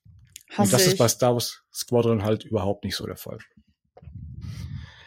Ähm, und zu Dominiks Frage, wie das VR denn jetzt ist. Also das große Highlight sind wirklich meiner Meinung nach die Cockpits. Du sitzt da drin und ja, du fühlst dich, auch aus den Gründen, die ich schon genannt habe, ja, du sitzt auf dem Stuhl, du sitzt im Cockpit, ist genau dasselbe. Du fühlst dich tatsächlich, als würdest du in diesem Raum mal sitzen. Und ähm, es gibt eigentlich ein virtuelles HUD, das kann man aber ausblenden und das würde ich auch empfehlen, weil das Cockpit ist komplett animiert. Das heißt, wenn du zum Beispiel deine Energie umleitest auf die Schilde oder wenn du deine Waffenenergie überprüfst, wenn du gucken möchtest, ob deine Spezialwaffen wieder bereit sind oder solche Geschichten. Du hast ein Radar im Cockpit, die funktionieren alle. Und du kannst diese Cockpit-Instrumente alle benutzen. Und das ist voll geil. Ja, du guckst oben links ist dein Radar und achtest auf deine, auf deine, auf deine Energieverteilung und ähm, natürlich, das ist natürlich auch das Highlight, um dich herum hast du ja diese in Anführungszeichen Glaskuppel in irgendeiner Form. Ja, jedes mhm. Cockpit für jeden Raum ist anders. Aber das heißt, du kannst aus dem Fenster gucken, du kannst nach oben gucken, du kannst, du fliegst an einem gegnerischen Jäger vorbei und ähm, guckst dem so hinterher, während du versuchst, mit dem Raumschiff hinterherzukommen. Also das ist mega cool. Ähm, und dann hast du natürlich verschiedene Raumschiffe, die auch unterschiedliche Größen haben. Das ist so ein totaler Aha-Effekt. Du spielst zum Beispiel auf Seiten des Imperiums, spielst du die ganze Zeit diese TIE Fighter. Das sind so relativ kleine Raumschiffe, die haben nur vorne so ein achteckiges ähm, Fenster. Und du hast eine relativ eingeschränkte Sicht. Du kannst nicht nach unten gucken, du kannst nicht nach oben gucken, du kannst nicht nach links und rechts gucken, du kannst quasi nur geradeaus herausgucken. Mhm. Und dann setzt sich die Kampagne zum ersten Mal in den sogenannten TIE Reaper. Das ist so ein Support-Raumschiff. Das ist erheblich größer. Und dann guckst du so nach, nach rechts und du stellst fest, ach, da ist ja noch ein Sitz, da könnte ja noch einer neben mir sitzen. und das ist so ein totaler Aha-Effekt, weil du plötzlich viel mehr Raum hast in deinem VR. Ja. Und dann dieser TIE Reaper, der hat auch oben noch, und das ist auch ein Aha-Effekt, also der hat oben so ein Panoramafenster. Und plötzlich hast du nach oben raus viel mehr Sicht und hast total viel Übersicht in diesem Raumschiff. Und das ist einfach, das ist so diese Momente, wo VR richtig gut funktioniert, weil du richtig merkst, okay, jetzt habe ich, sitze ich in einem anderen Cockpit, jetzt habe ich mehr Übersicht, jetzt kann ich mehr machen. Ich finde sowieso, Fenster haben in VR eine ganz eigene Faszination. Ich weiß ja. nicht genau, woran das liegt, aber Fenster wirken in VR deutlich besser als in, äh, als in 2D auf einem, auf einem flachen Monitor ich vermute, das liegt irgendwie daran, dass du, wenn du mit, wenn du den Kopf bewegst, dass du dann ähm, diese Ebenenverschiebung hast. Ja, der Hintergrund bewegt sich anders als der Vordergrund und das siehst du in VR, in VR halt viel deutlicher. Also das ist alles sehr cool. Die Cockpits sind alle richtig, richtig cool gestaltet. Man kann sie nutzen für das Spiel. Das gefällt mir richtig gut. Würdest ähm, du sagen, das Spiel, sorry Antonia, würdest du sagen, das Spiel ist quasi Ace Combat im Weltraum? Ähm, Ace Combat habe ich noch nicht gespielt, deswegen kann ich es nicht beurteilen. Ich weiß nur von, vom Hören sagen, dass Ace Combat ziemlich arkadisch sein soll. Richtig? Also ich habe zumindest den Vergleich schon gehört, dass es quasi wie Ace Combat im Weltraum Also Ace Combat, vor allem jetzt Ace Combat 7 gibt's halt auch auf VR. Ähm, und da kannst du nämlich auch das Cockpit, das Cockpit sehen. Ähm, ja, du fliegst halt viel durch die Gegend, das stimmt schon, du gibt's halt auch Missionen und du ähm, schießt halt auch die äh, gegnerischen Flugzeuge ab. So weit habe ich nicht gespielt, deswegen weiß ich nicht genau, ob es da eine richtige Story gibt. Ähm, aber so wie du das erzählt hast, habe ich das Gefühl, es kommt dem Ganzen schon sehr nahe. Ja klar, letzten Endes, ich denke mal, das wird ähnlich sein, allein dadurch, dass es halt beides eine Flugsimulation ist. Bei Ace Combat gibt es, glaube ich, richtige Flugzeuge, also Flugzeuge, die existieren. Während ähm, natürlich Star Wars sich mit den richtigen Star Wars Flugzeugen beschäftigt. Genau. Die richtig, natürlich ja. auch existieren, also bitte. Ja, ja, genau. In deiner Fantasie. Nein, Nicht in einer seiner. fernen Galaxis. Achso, sorry, scheiße. Ja. Entschuldigung, in einer weit entfernten Galaxis. Ja. ja. Ich wollte fragen, äh, braucht man viel Platz um sich herum? Nein, überhaupt nicht. Also man steuert mit dem Gamepad Mhm. Und ah, du hast halt das VR-Headset auf dem Kopf und du sitzt, wie gesagt, du sitzt auf deinem Stuhl, also du machst da keine großen Verrenkungen. Ja. Das Einzige, was du tatsächlich machst, ist, du gehst mit dem Oberkörper halt nach links und rechts, um aus dem Fenster zu gucken, um mhm. den Jäger zu verfolgen. Okay. Ähm, das ist alles ziemlich cool. Und dann gibt's auch so Geschichten, ähm, wo man dieses VR-Headset tatsächlich richtig nutzen kann. Zum Beispiel, es gibt eine Mission, da äh, muss man mit einem Bomber auf, äh, auf eine, eine Station angreifen. Und diese mhm. Station ist so ein bisschen geformt wie eine Untertasse. Und ähm, am Rande der Untertasse, also quasi an der flachen Kante, ich hoffe, man kann sich das jetzt einigermaßen vorstellen, sind so, sind so ähm, Thermalschächte, also Hitze ab, Hitzeablaufschächte, sag ich mal. Und man muss diese Hitze zerstören äh, diese, diese, diese Schächte zerstören, damit die Station überhitzt. Mhm. Und das erste, was ich gemacht habe, ist, du fliegst natürlich mit deinem Bomber dahin und denkst, okay, jetzt folge ich einfach so dieser, dieser Kurve, dieser Station und ich lasse einfach nach unten meine Bomben fallen und zerstöre diese Schächte. Stellst dann aber fest, das funktioniert nicht. Und warum funktioniert das nicht? Weil du kannst ja nicht nach unten gucken, da ist ja dein Flugzeug äh, oder, oder dein Raumschiff. Also, was du dann machst, ist, du kippst dein Raumschiff um 90 Grad, so dass die Station rechts von dir ist oder links von dir ist und dann guckst du links aus dem Fenster und jedes Mal, wenn du an so einem Schacht vorbeikommst, kippst du dein Raumschiff wieder um 90 Grad, so dass quasi den Bauch dass der Bauch quasi dem, dem der Station entgegen zeigt, lässt die Bombe fallen, dann triffst du auch und dann kippst du wieder das Raumschiff zurück, Ah. so dass du die, dass du die Station wieder auf der auf der rechten oder linken Seite siehst. Also das ist sehr cool, weil sie einfach cool, ja. da hast du einfach dieses VR-Element, das hat auch wirklich einen Nutzen. Das funktioniert und da, da hast du einen echten Mehrwert dadurch. Ich habe es mal ganz kurz in 2D gespielt, einfach nur für den Vergleich. Und das ist ja einfach nicht vergleichbar, in Anführungszeichen. Ja, das ist einfach was ganz anderes. Hm. Ich, ich finde es ja irgendwie ganz lustig. Ich glaube, Anfang des Jahres hätte niemand vermutet, dass es dieses Jahr gleich zwei gute Vollpreisspiele für VR gibt. Was ist denn das zweite? Half-Life Alyx.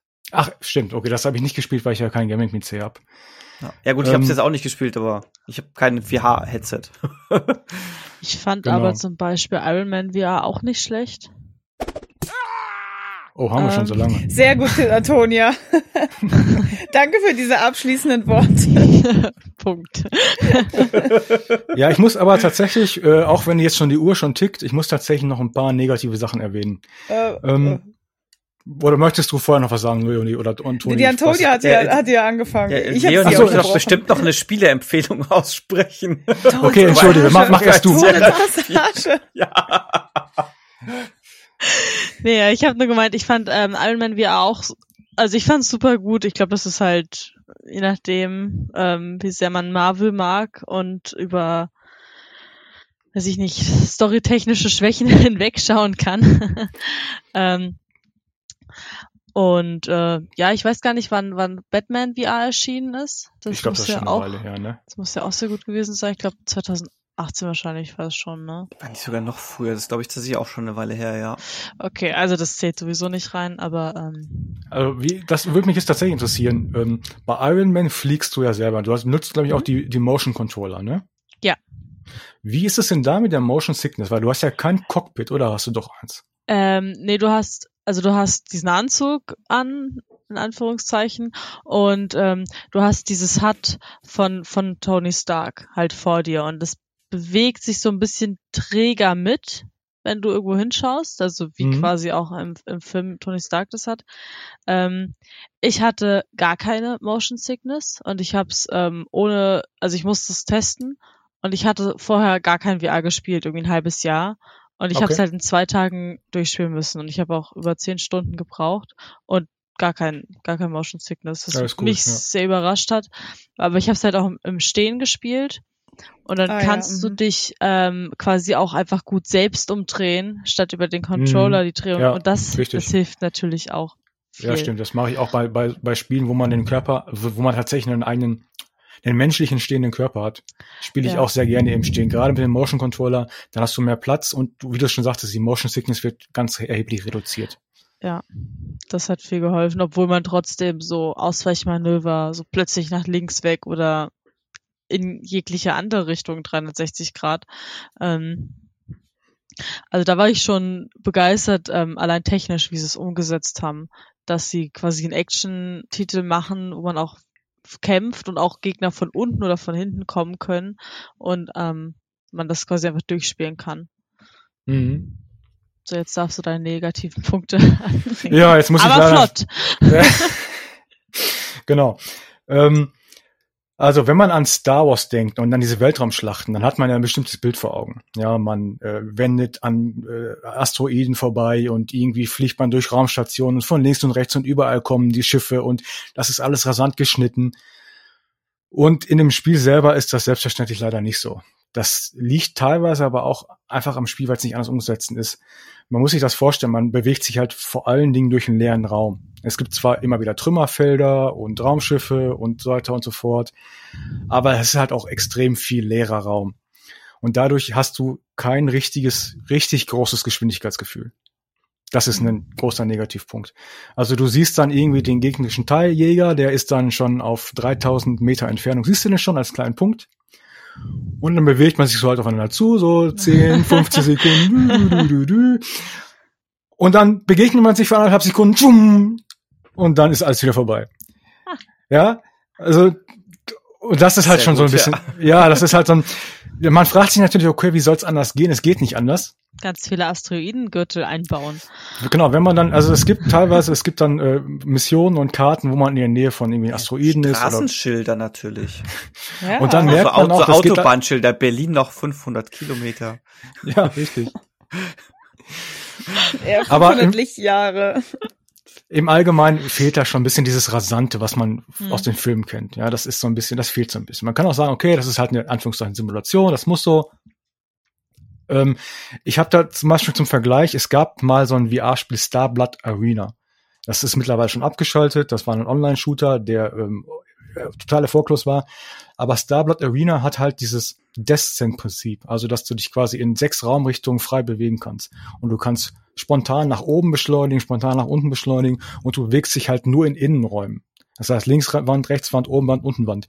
Und dadurch hast du halt ein erheblich rasanteres Spielgefühl, ein erheblich höheres Geschwindigkeitsgefühl, als wenn du jetzt in einem leeren, in einem weitestgehend leeren Raum bist, wie bei, bei Squadrons, ähm, und wo du nur alle Jubeljahre mal einem, ist ein bisschen übertrieben, aber wo du auf relativ lange Zeit nichts begegnet und dann dir, nur relativ schnell aneinander vorbeifliegst und dann siehst du wieder nichts. Hm. Ähm, und da kommt eigentlich auch ein zweites Problem ins Spiel, denn in VR ist die Auflösung ja relativ gering. Und das fällt immer am meisten auf, wenn du auf eine hohe Distanz guckst. Ähm, das heißt, wenn du irgendwie am Horizont oder in weiter Entfernung einen großen Sternzerstörer siehst, dann Das ist sind jetzt das, auf PSVR, ne? Du hast PSVR. Ge- Stimmt, ich habe es jetzt auf PSVR gespielt, auf der regulären PS4, also nicht auf der Pro. Ja. Das Nee, heißt, ich, ja gut, das macht ja für die VR-Brille keinen Unterschied, aber ich gehe mal davon aus, dass zumindest wenn du eine relativ neue VR-Brille für einen PC hast, dass du das Problem dann wahrscheinlich nicht hast. Ähm, wird möglicherweise so sein, wird wahrscheinlich so sein, genau. Auf, wie auf, dem, auf der PS4 ist es halt so, bis du relativ nah an dem Flugzeug dran, an dem Raumschiff dran bist, siehst du halt, ist es als relativ matschig, relativ verpixelt. Das ist ein bisschen schade. Und gleichzeitig ist auch ein bisschen schade, die Größenverhältnisse stimmen nicht. Also du kommst zu einem, zu einem Sternkreuzer und du, man kennt die aus dem Film, das sind gigantische Schiffe. Und im Spiel ist das eher so vom Gefühl her, naja, sagen wir mal ein großer Jumbojet, vielleicht noch ein Frachtschiff, ja, was man so aus dem Hamburger Hafen kennt oder so. Aber so dieser Sternzerkreuz, äh, Sternkreuzer, der irgendwie zwei, drei Kilometer lang sein soll, ist es leider nicht. Und durch all diese Geschichten, also durch die mangelnde Geschwindigkeit, durch die relativ matschige Optik in der Ferne ähm, und durch die nicht so ganz idealen Größenverhältnisse geht tatsächlich so ein bisschen vom Flair verloren. So dass es letzten Endes tatsächlich nicht so ist. Also ich staune jedes Mal, wenn ich im Cockpit sitze. Ich staune, wenn unter mir ein riesiger Planet ist und so. Das ist alles cool. Aber dieser, das ist ja im Grunde dieses Highlight, was man sich vorstellt. Du fliegst mit deinem X-Wing auf den Sternzerstörer zu. Und das ist nicht so, dass ich da sitze, wow, oder sowas habe ich noch nie gesehen. Sondern da hatte ich in VR tatsächlich schon ähm, andere, andere Wow-Effekte, andere Highlights. Das ist ein bisschen schade, muss ich sagen. Ja. War das ein Punkt? Das war mein Punkt, genau. Willst du eine Wertung abgeben? Ich, äh, ich versuche jetzt irgendwas zu sagen, was Dominik nicht dazu provoziert zu sagen, Fans können zuschlagen, alle anderen spielen. Alle anderen spielen Probe. Genau. Nein, also ähm, es ist ein cooles Star Wars Spiel. Ich, äh, EA verdient großes Lob dafür, dass sie überhaupt so ein so ein Simulationsspiel gemacht haben und nicht einfach nur so ein arcadiges Battlefront-Ableger-Ding. Ja, also wer damals dieses X-Wing vs. TIE Fighter gespielt hat und so, der wird daran sicherlich Freude haben. Ähm, auf einem PC mag das tatsächlich alles noch mal ein bisschen anders wirken. Ähm, Dominik, du hast eben auch gesagt, das ist ein Vollpreisspiel. Das stimmt nicht ganz. Vollpreis ist in diesem Fall 40 Was? Hab ich Euro. doch gar nicht. Ja, doch, du hast das Wort. Also es kostet 40 Euro. Ne? Ähm, ist also, EA weiß auch selber, es gibt halt nur eine relativ überschaubare Anzahl von Schiffen, ich glaube vier auf jeder Seite, und dann triffst du halt den obligatorischen Sternzerstörer und hier und da. Aber es ist halt jetzt kein ähm, Triple-A-Spiel in dem Sinne. Mhm. Deswegen würde ich sagen, wenn man auf Star Wars spielt, wenn man ähm, auf Raumschiffsimulatoren steht, wenn man VR mag, dann sollte man sich auf jeden Fall mal angucken. angucken. Es ist allerdings jetzt nicht der System Seller, den man sich möglicherweise gewünscht hat. Mhm. Okay. Leonie, ganz traurig. Ist aber, ist aber ernüchtert Doch jetzt. Nein, Ja, eigentlich bisschen- hat sie jetzt ihren Einsatz verpasst, wieder Werbung zu machen. Torres Passage. ähm, ich habe ein bisschen Gameplay gesehen, aber ich fand es auch sehr langsam. Fand es allgemein ein bisschen seltsam und habe auch den Appeal nicht gesehen und dachte mir so, naja gut, ich meine, es gibt ja zu allem eine Fanbase, ne? Also ähm, die Fanbase von ähm, äh, äh, Torins Passage. To ja. ja. Ace Combat wollte ich sagen. Ähm, ich habe irgendwie die ganze Zeit jetzt Ace Ventura im Kopf gehabt und ich so, hä, nein, das ist der falsche Ace. Ähm, Ace Combat, das ist halt auch so eine so eine Torins Combat. krasse Gemeinde, die halt alle Spiele der Serie halt kaufen. Die sind da halt total drin und die finden das halt richtig super. Das sind halt so, das sind viele Leute, die sich halt auch so ähm, wirklich viele mit beschäftigen und echt viel Ahnung haben und denen halt Feinheiten auffallen. Ähm, und ich gehöre halt nicht zu dieser Community. ja, gut, klar, das ist natürlich, ähm, das ist allein durch, durch, durch die durch das Szenario und durch das durch die reine Cockpit-Perspektive ist das ja schon eine, auf eine relativ nischige Zielgruppe zugeschnitten. Ähm, du hast eben gesagt, du hast den diesen Appeal hast du es genannt, hast du nicht ganz gesehen. Man muss mhm. dazu auch sagen, man kann das gar nicht oft genug wiederholen. Man kann VR nicht verstehen am Monitor. Verstehe. Das okay. ist einfach, das ist einfach äh, Äpfel und Birnen. Wie, was auf dem, selbst wenn du, wenn du, du filmst in VR und du filmst so deine Kopfbewegung mit und wenn du es dann in 2D anguckst, dann wirkt es völlig anders. Also für dich ähm, ist aber das Verkaufsargument einfach tatsächlich VR. VR auf jeden Fall, ja. Hm. Ganz genau. Okay. Stell dir mal vor, man könnte Torrens Passage in VR spielen. Oh, wie geil wäre das bitte. oh, alle meine Träume werden, würden erfüllt werden. Siehst du, und so geht's wahrscheinlich Star Wars-Fans. Ich will auch sagen wegen VR, ähm, dass meistens ja die Grafik da nicht so schön aussieht, wenn man ja. sich dann Bilder und Videos anguckt. Ich finde, das sieht unter der VR-Brille immer wesentlich besser aus. Ja, das also stimmt man, auch. man sieht quasi so die Pixel also auch nicht wirklich. Also es ist, es verschwimmt alles viel mehr. Und ähm, das, da, da werden 2D-Bilder dem einfach nicht gerecht und dann versteht, mhm. man, versteht man als VR-Spieler, versteht man so fiese Kommentare, so das Spiel sieht aber eigentlich voll scheiße aus und warum ist das so gut bewertet? Und denkst du, ja, weil es ein VR-Spiel ist. Du genau, wenn man, sich die, wenn man sich die Brille aufsetzt, dann sieht man plötzlich, was dahinter steckt. Ja. Und das kann man leider einfach nicht nachvollziehen, wenn man es nicht mit Brille gesehen hat. Das stimmt, ja. Das ist bei, bei jedem VR-Spiel der Fall. Die rosa-rote VR-Fanbrille. So, nachdem jetzt äh, zweimal 15 Minuten vorbei sind, ist dann auch Antonia dran. Nicht, nicht, nicht ganz, aber ich habe schon mit dem äh, zweiten Mal schon, Sebastian ist schon sehr nah dran gekommen, aber es fehlen schon noch paar Minuten, um zweimal 15 Minuten zu. Eine, oh, da müsste man eigentlich irgendwas draus machen, wenn jemand es mal schafft, zweimal 15 Minuten. Ich will dafür sagen, jetzt nochmal alle Squadrons. Was? Torrens Passage? Schwadrone! okay. Du hast gesagt, wir sollen Torrens Passage sagen. Ja, ja. Richtig, danke. Genau. Ey, wenn ich das Passage nicht so, wenn ich das nicht geschenkt gekriegt, ne, irgendwann, jetzt demnächst, ey, dann weine ich. Squadrons Passage. Ach, äh, Entschuldigung. Eine Sache muss ich noch sagen. So, ja, ein immer. Satz, weil ich es immer vergesse. Ich habe Star Wars Squadrons gespielt und es war ein Muster. Das habe ich von EA bekommen. Aha. Da reden wir noch mal drüber, ja. Später dann. Privat. ähm, genau, dann äh, mache ich wieder eine. Hat irgendjemand eine hübsche Überleitung zu Call of Duty? Vom kalten All in den kalten Krieg. Genau. Oh. oh. Bam. Tschüss, Mike, ich bin raus. Ähm, Alles erreicht. ja, was ich mir jetzt erreichen wollte. Danke für diese Ehre. Ähm, möchte übrigens anmerken, man kann Torrents Passage auf GOG kaufen. Krass, jetzt Ruhe, Antonia ist jetzt dran. Also ich habe äh, Call of Duty Black Ops Cold War gespielt. Ähm, ich hab's, ich hab's, Gesundheit. Äh, ja, danke. Ich hab's nicht bekommen, kein Muster, noch nicht. Ähm, ich habe die Open Beta gespielt auf der Playstation, wie so ein ganz stinknormaler Peasant, der keine Leute kennt. Ähm, genau, äh, und da wollte ich so ein bisschen drüber erzählen. Also es ist im Prinzip es ist ein Call of Duty.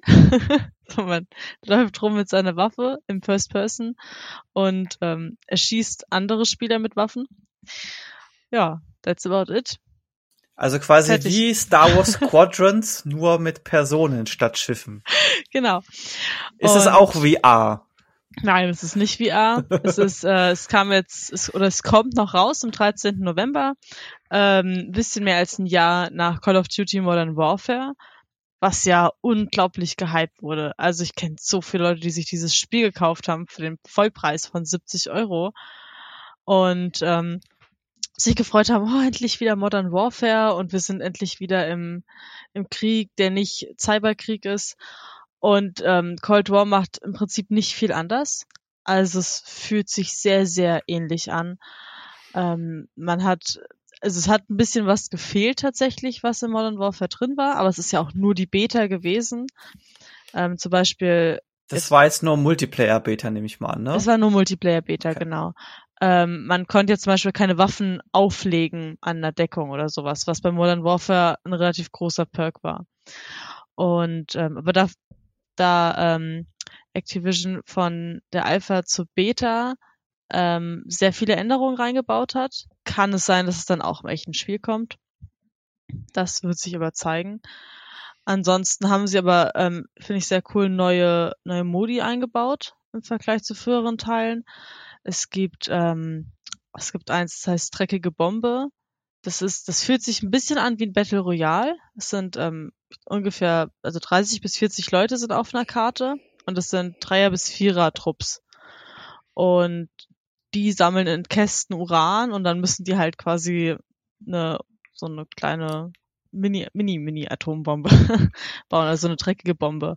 Und ähm, wenn alle hochgegangen sind, dann setzen die sich langsam wieder zurück und damit kriegt man halt, man sammelt dann Punkte. Da würde ich gerne direkt einhaken. Mhm. Ähm, funktioniert die Kommunikation mit Fremden in so einem Teamspiel? Ähm, also ich muss sagen, ich, ich habe nur auf PlayStation gespielt und mit PlayStation wird ja prinzipiell eigentlich fast nie mit Randoms ähm, kommuniziert. Mhm. Ich, ich denke da zum Beispiel an, äh, an Apex Legend, glaube ich. Mhm. Die hatten ja so ein ziemlich cooles ähm, System, wo du ja. Wie heißt das? Das, das Ping-System hatten die. Ja. Genau, also gibt es sowas in der Art, wo du Man, quasi auf Sachen zeigen kannst und es gibt einen Führer, es gibt ja zum Beispiel auch ähm, einer, mit, die springen ja aus einem Flugzeug oder so und dann landen alle gleichzeitig an, an derselben Stelle. Gibt es sowas? Also man kann, man kann einen Ping setzen, den kann man auch in anderen Spielmodi setzen tatsächlich, also auch theoretisch im Team Deathmatch. Mhm. Ähm, damit kann man jetzt aber nicht Türen, also man kann einfach sagen, da einen Ping hinsetzen. Der, ich fand ihn nicht so genau, ähm, wenn, wenn ich auf einen Gegner treffe, diesen Ping, dann wird der auch ähm, gehighlightet. Zumindest in diesem dreckigen Bombenmodus. Im Team Deathmatch habe ich es nicht geschafft, weil, ähm, weil da die Time to Kill zu kurz ist. In dem dreckigen Bombenmodus ist die Time to Kill auch länger. Man hat da ein Schild. Das heißt, da funktioniert das besser. Ich habe aber dann äh, mit meinem Freund zusammengespielt. Ich habe ihn gezwungen, die Beta runterzuladen, weil es tatsächlich mit Randoms sehr, sehr schwierig war. Also wir haben dann auch, wir waren dann zu viert mit zwei anderen halt. Und wir waren eigentlich richtig gut. Wir waren Platz drei am Ende von, von zehn. Und ähm, wir wären vielleicht auf Platz eins geworden, aber wir haben zu zweit oder zu dritt eigentlich sind wir auf einen Punkt gegangen. Und dann kamen andere und unser vierter Typ ist einfach umgedreht und auf die andere Seite der Map gelaufen. Und ich ist eine große Ah, ja, das, das, das typische, man, das typische, man spielt mit Randoms einen und dann, und dann ist das nochmal passiert, gut. aber dann hat sich zwei, zwei aufgeteilt. Also wir waren alle super nah bei einem Punkt. Mhm. Und wir hatten den fast und dann drehen sich beide um und rennen weg. Und wenn man, wenn man aus, also wenn man rausfliegt oder getötet wird, kann man aber direkt wieder einsteigen nach sechs Sekunden. Und dann kann man zu einem anderen Teammitglied spawnen. Also das, im Endeffekt müssen dann alle wieder zusammenkommen, weil die Randoms, die sich einfach umdrehen, wegrennen, sterben meistens auch. dann landen oh, sie wieder bei einem. Das. Ach so, ich ja. Das so sehr. Aber ich, aber wenn man das mit, mit, mit, also man braucht ja nur vier Leute, das ist, glaube ich, sehr, sehr cool. Weil du dann wirklich taktisch viel absprechen kannst. Ähm. Und es gibt auch, also es gibt noch mehr Spielmodi. Es gibt ein, das hieß im Englischen Moshpit. Ähm, das war ein Modus, da gibt's auch Fahrzeuge. Also sprich auch Panzer und je nachdem, wie groß die Map, gab es dann nur so äh, Schnee-Jetskis. Das heißt. Ja. Ähm, das ist dann ein bisschen anstrengend, wenn man die nicht benutzt, ist man halt zu langsam für alles. Also man muss fahren, was in Call of Duty ein bisschen clumsy ist, weil es ist kein Battlefield, das es schon lange geübt hat. Äh, und es gibt noch ein, es gibt noch einen VIP-Modus, wo man dann einen beschützen muss. Und es gibt, also es gibt super viele verschiedene neue ähm, Modi, wo man verschiedene Sachen tun muss. Und das ist die sind sehr cool, die machen auch Spaß. Man Das ist kann der jetzt- VIP-Modus, wie der VIP-Modus früher in Counter-Strike, weil den, den vermisse ich ja total. Äh, also ich kann kurz erklären, du hast ähm, ein Team von den beiden Teams hat ein VIP und der muss ähm, zu einem bestimmten Ähm, Platz gebracht werden. Also wie bei Counter-Strike. Aber es früher, gibt, genau, und es gibt aber zwei Plätze, also auch wie Counter-Strike AB mit den Bomben. ja. Boah, das, ja, gute Frage. Ich glaube, bei den, den VIP-Modus, den gab's ja immer nur in der Beta. Also es Mhm. war ja Asbach uralt. Okay. Der ist ja in den 1.0er oder sowas, glaube ich, war da schon gar nicht mehr drin. Und ich glaube, Ah. es gab damals nur einen Platz. Aber Okay. das weiß ich jetzt nicht gerade nicht mal 100 pro. Aber ich fand es immer schade, dass der rausgeflogen ist. Ich fand, lustig, dass der da so wiederkommt. ich fand, das fand ich sehr cool. Das hat auch mit Randoms unglaublich gut funktioniert. Also fast jedes Mal der VIP, das wechselt. Und ähm, das ist wirklich, also ohne Kommunikation ist man so ausgeschwärmt und hat sich um den VIP herum verteilt und hat, Das heißt, VIP Den- ist schon auch einer aus dem. das ist einer aus dem Eine Team, das Person, ist, ja, ein, okay. ist ein Spieler und der darf halt nicht sterben. Mhm. Ähm, genau. Und ja, noch andere Modi und man darf, man kann jetzt äh, Karten, man kann abstimmen, welche Karte man spielen will am Anfang, was auch sehr gut ist. Auch wenn in dieser ganzen Beta alle dafür eine ganz furchtbare Karte abgestimmt haben. Das habe ich in meinem Leben nicht verstanden. Das ist immer ein Nachteil, weil im, im schlimmsten Fall landet man dann ständig auf der gleichen Karte oder auf den gleichen Karten. Ja, naja, aber da muss man halt durch, ne? Ähm, was ich, was mir super aufgefallen ist, ich bin jetzt nicht so der Profi, um das einzuschätzen. Ich fand den Sound unglaublich geil. Also ich habe es mit dem Headset gespielt und ich war wirklich so, bam, hier kommt Artillerie runter und da ist gerade eine Plä oder eine Betäubungsgranate losgegangen und ähm, das hat, das hat mich so voll in dieses Spiel reingeworfen. Ähm, ich habe ein bisschen auch rumgeraged, so, ne? Mhm. Immersiv war's. Ähm, jetzt, jetzt, ha, ah, ah, ich hab dich doch, du Arsch! So, so die Richtung. ja. Kack Ah. Auto, ey, was soll das? Ja, okay, also der klassische Shooter-Rage. genau.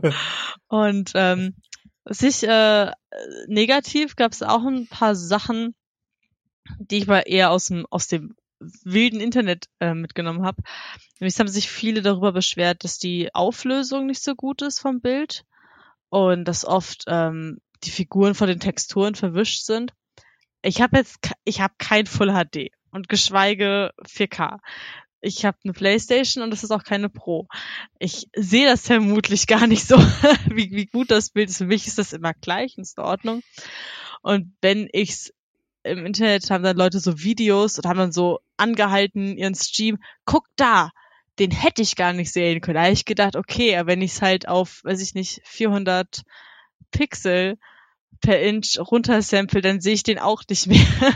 Ja. Also ich fand es so ein bisschen ähm, Das übertrieben erinnert und mich an, die, an diese F Fotos, wo Leute Shooter spielen und sich Mhm. aber dort, wo es Fadenkreuz ist, äh, eine, eine Lupe hinpacken. Eine Lupe, das habe ich schon so oft gesehen. Das, ist so geil. So, das ist so geil einfach. Und ein bisschen asozial. Ich, ich finde es voll, ich find das voll gut. Aber das ist doch ähm, wegen der Grafik. Das ist doch bestimmt, da gibt's doch bestimmt einen PS5 beziehungsweise einen Xbox One, äh, Xbox Series X Upgrade, richtig? Das heißt, das ist ja das typische Cross-Gen-Problem, dass die alte Version sieht scheiße aus und die neue sieht äh, Ja, wobei aus, ich glaube, da wurde sich vor allen Dingen über PC, also es wurde sich auch am PC aufgeregt. Ach so, okay. Und das ist dann ja wieder so ein Ding, das müsste ja eigentlich gut sein. Es wird sich halt darüber aufgeregt, dass die Texturen, also bestimmte Maps haben sehr wilde Texturen, was eigentlich an Detailgetreue, finde ich, ähm, herangeht, aber dann verschwimmt halt so ein Typ in Tarnfarben davor. Den siehst du halt Mhm. nicht so gut, was jetzt auch nicht unbedingt unrealistisch ist, ja, weil Mhm. Warum trägt man denn eine Militärtarnfarbe? ist eh egal, aber es ist so, äh. ähm, Aber ich glaube, wenn, dann ist das eher ein Punkt, der jetzt für, für E-Sportler zählt. Das so, man sieht das nicht so gut und bla. Und ich, so, so jetzt ein stinknormaler Casual-Spieler, der hat jetzt nicht so Ambitionen davon abgesehen, gibt's ja auch keine richtigen, es gibt ja keine Rank-Matches oder sowas in Call of Duty. Also ist jetzt nicht, wo du sagen kannst, ich spiele jetzt Platin und der hat keine Ahnung was, der hat das Outfit an und den sieht man nicht, dass es scheiße will, die Map kacke ist. Das wird man nicht haben. Was aber auch, also ne, betrifft jetzt PCs und bla und Crossplay gibt's auch, gab's auch in der Beta. Macht, macht Sony sogar mit. Sony hat gesagt, ja, wir spielen sogar mit Xbox und PC-Spielen zusammen. Oh, okay. Ähm, das hatte Warzone ja auch schon, ne? Genau. Glaube ich. Ach, und Squadrons hat das doch auch. Das hat doch oh. eigentlich auch Crossplay. Ähm, da überfragst du mich gerade, ehrlich gesagt. Mag's sein. Äh, was interessant ist an, an, an Squadrons ist, du hast, ähm, du spielst, die VR-Spieler spielen zusammen mit den 2D-Spielern, wenn ich mich nicht täusche. Ach krass. Okay. Und das ist oh. natürlich der totaler Vorteil für die äh, VR-Spieler, meiner Meinung nach. Ja, ja. Okay. Das ist ja schon bei normalem Cosplay, ist ja schon immer die Frage, gerade bei Shootern, die Konsolenspieler haben, haben halt einen Aim Assist, weil du sonst einfach nicht an die Maus ranstinkst. Und die PC-Spieler regen sich auf, wenn sie erschossen werden von einem Konsolenspieler. aber ähm, was ein Riesenproblem ist, was Call of Duty aber schon ganz lange hat und auch ähm, das Battle Royale, von dem Dominik vor drei Sekunden den Namen gesagt hat. ja, es ist Warzone meinst du? Warzone, danke. Ähm, hat ein riesen Cheater-Problem. Oh. Und es hat jetzt bereits, Cold War hatte bereits in der Beta ein Cheater-Problem. Ja, super. Ähm, und da haben natürlich die ganzen Konsolenspieler gesagt, ähm, also du kannst Crossplay kannst du ausschalten, einfach im mhm. Menü und sagst, mache ich nicht, was sich dann halt anbietet. Und da gibt's auch echt viele Videos im Internet. Und nach einem Match hast du immer ähm, Best Play, also der, der beste Spielzug. Und wenn da halt jemand einen krassen Aimbot anhat und dann siehst du das, wenn der halt losschießt und drei Leute erschießt, die alle, weiß ich nicht, zehn Meter auseinanderstehen. Ja, ja. ähm, das ist halt Kannst, krass. Wenn du da Crossplay ausschaltest, schließt du dich dann auf deiner eigenen Plattform ein oder hast ja. du dann PlayStation und Xbox immer noch? Äh, ich hatte nur PlayStation dann. Okay. Wenn ich das gemacht habe. Ja, also man wartet ein bisschen länger, wobei das jetzt bei der Beta völlig okay war. Also und ähm, wenn man jetzt die letzten drei, vier Call of Duties gekauft hat, mhm. warum sollte ich dieses Call of Duty kaufen? Tja. Weil das andere, weil das, weil das alle anderen auch kaufen. nee, ich sag also mal, es, ist, äh, es das ist, die Call of Duty Frage. Ne? Es ist die, so, so. ja, es ist, es ist die Call of Duty, ja. ja, ja. ähm, wie gesagt, ich glaube, es werden nicht so irrsinnig viele kaufen, weil, weil Call of Duty mit Modern Warfare eben schon ganz, ganz viele Leute abgeholt hat. Also alle die, die sich halt alle paar Jahre in Call of Duty kaufen. Das ist letztes Jahr abgefrühstückt worden. Es hat halt den Vorteil, dass es diese neuen Modi hat. Ähm, und also wie gesagt, dieses, dieses äh, dreckige Bombe ist halt, das fühlt sich sehr, sehr einzigartig an. Ähm, das mit dem VIP und sowas, das fühlt sich wie ein anderer, das fühlt sich halt auch wie Call of Duty an, aber das dreckige Bombe ist halt das, das hätte dann schon Potenzial, irgendwie auch Leute anzuziehen, aber dann brauchst du halt auch wieder genug, die das spielen. Mm. Und dann müssen es wieder genug kaufen, wenn sie wieder bei der Sache, dass letztes Jahr sich alle das, mm. das Call of Duty geholt haben, was sie wollten. Also das ist so, so ein bisschen das übliche graduelle Update und weil alle anderen mitziehen, musst auch du dir das kaufen, damit du noch eine Community hast, wo du spielen kannst. Ja, weil du Warzone kannst ja einfach, also das ist ja eigentlich das große Ding von Activision. Ähm, und du kriegst auch, also du kannst auch dann über, über Cold War natürlich auch Warzone anfangen ähm, zu spielen. Also hat den gleichen Launcher. Und ich glaube, du schaltest da auch gegenseitig dann Waffen und so was frei. Also, pff, mal gucken. Ich glaube, es werden trotzdem wieder ein Arsch voll Leute kaufen, weil es ist Call of Duty und es werden immer Leute, das ist wie FIFA, was Leonie schon sagt. Ja aber das Rad haben sie jetzt nicht neu erfunden. Okay, ja. Ähm, Was? Ich, also den Single, ich habe den Singleplayer nicht gespielt, weil der ist ja nicht online gewesen. Und und was auch drin ist, ein Zombie-Modus. Oh. Das ist ja auch sehr, ist sehr neu bei Call of Mit Duty. Nazi-Zombies. Ja, Black Ops hat das noch nie gemacht. Die Call of bei Duty generell hat sie noch nie gemacht. Das Die haben bei Cold War Nazi-Zombies. Da Ja. haben sie sich ein bisschen vertan mit der Ich habe hab auch, ich habe mich auch beschwert. Hat, hat Es mein Freund gesagt, Zombies bleiben ja lange, weißt du, die, die halten ja ein bisschen. Ja. die wurden, die haben sich ausgegraben gesehen. so lange. In der Art Also ist es es ja gab auch doch kalt. auch irgendein Call of Duty, bei dem der Zombie-Modus mit David Hasselhoff noch zusätzlich war. Ich weiß noch nicht mehr, welches das, das war. Das war auch so ein was? Warum? Okay, warum? Weil sie es können. Und David Hasselhoff. Wa- Wahrscheinlich. Ja. Da wäre aber eigentlich, wäre das der, der Zombie-Modus von Black Ops Cold War, wäre eigentlich perfekt mit David Hasselhoff. Wenn es dann so in Richtung Mauerfall geht, ne, dann Das ist aber auch genauso daneben wie Nazis. Das ist dir bewusst, ja. Nein, das ist ein historischer Fakt, dass David Hasselhoff für den Mauerfall verantwortlich ist. Ja, Okay. okay. Ich, also ihr, ihr merkt schon, wir, wir fangen schon wieder an zu schwafeln. Möchte, möchte Toni sich selbst abmoderieren oder soll das jemand anderes tun? Nein, nein, nein, nein, nein, nein. Was Tonis Passage haha. Ah, yes, yes. Ich sagte, ich habe aber Tonis Passage. Ja, das habe ich schon gehört. Ja.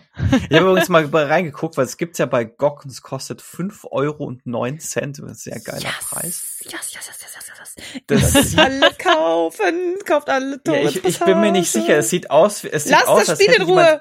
Es ist aber ein Rätselspiel, oder? Es Ja. ist ein Rest, es, sieht, es sieht aus, als hätte jemand Clip-Arts genommen und daraus ein Spiel gebastelt. Ah, dass du Ohne dich Scheiß, nicht schämst. Das Jetzt hast du das angerichtet. Ohne Scheiß. Ich muss sagen, ich bin so, ich bin so schlecht in Point-and-Click-Rätselspielen. Ich spiele es meistens so eine halbe Stunde und dann, und dann verzweifle ich derartig an dem ersten Rätsel, dass ich, so ich, ich mag Skyrim-Rätsel. Das ist so, du hast, du hast so eine blöde Kralle. Skyrim hat doch keine Rätsel, hä? ja, du kriegst dann so eine Kralle und dann sind da so ein Wal, ein Adler und eine Schlange und dann hast du ein Rad und dann musst du das genauso anordnen. Das ist, das sind Rätsel auf meinem Niveau. Das schaffe ich. Das heißt, das heißt, bei dir, bei dir ist dann so, okay, ich habe das jetzt so Adventure hier, hier ist ein Schraubendreher, eine Schraube, boah, was mache ich denn jetzt? ich ich habe keine Ahnung, was ich tun soll. Also ich glaube, ich habe Day of the Tentacle oder sowas habe ich. Also Ja. keine Chance. Gar. Ich, Alter, ich habe das als Erwachsene gespielt und dachte mir, es ergibt keinen Sinn. Und ich habe so abstrakt mir Sachen überlegt und es hat nichts geklappt. Ich die ganze Zeit so, boah, wie kriege ich denn diese eine Million Dollar? Oh, ich habe ja richtig coole Sachen. Wenn ich die jetzt in die Zukunft schicke, sind die richtig viel Geld wert und ich kann die alle, ich kann die alle verticken. Das wäre geil. Ja, die Lösung ist viel einfacher. Ich habe es nicht gecheckt, aber sogar der ähm, der Erfinder hat, äh, war das so Tim Schäfer sogar, ne? Ähm, der hat äh, als Erwachsener Jahre später die Rätsel nicht mehr gecheckt. Er wusste sie nicht mehr. Er wusste die Antworten Ja, auch okay. nicht mehr. na gut, also es liegt nicht an mir. Es liegt nicht an dir. Gut, dann äh, werde ich wahrscheinlich trotzdem nicht äh, Toruns Passage. Torrens Passage. Tore. Ganz jetzt noch Ich kann mir, ich kann mir Namen nicht merken. Wie Toni, nur Toni. ein bisschen anders. R. also äh, Dominiks Passage. Ja. es ist aber auch schon echt lange her. Ich weiß nicht, wie gut ich das durchspielen könnte. Und ich kann mich auch nur so, 95 ist ich kann mich auch nur so halb äh, an die Grafik erinnern. Also ich glaube, ich kann mich eher so an die Synchro erinnern. Aber boah, ich muss das spielen einfach. Ich werde das spielen. Ja, ka Dann kau kannst du kaufst, ja- kaufst dir. Genau, kannst du dann in zwei Wochen ja davon berichten. Ja, kann ich machen. Ja. Genau, vom, vom äh, Clip Art Adventure. Lass das jetzt Genau. in Ruhe. Du hast 1995 auch nichts Besseres produziert, ja? Also sei leise. Ja. 1995 habe ich bestimmt ganz tolle Sachen im Gymnasium fabriziert. Ja, ja, genau, klar. dann, dann cutte ich mal hier. Und wenn, wenn, ich mache jetzt meine Erzählerstimme. Wenn ihr, liebe Zuhörer, Feedback oder eine Frage für uns habt, dann meldet euch doch gerne bei Twitter unter quaddamage-cast. Das war wunderschön, oder? Ja, das war geil. Das war gut, ja. Sehr gut. Du bekommst neun von zehn Punkten. Oh.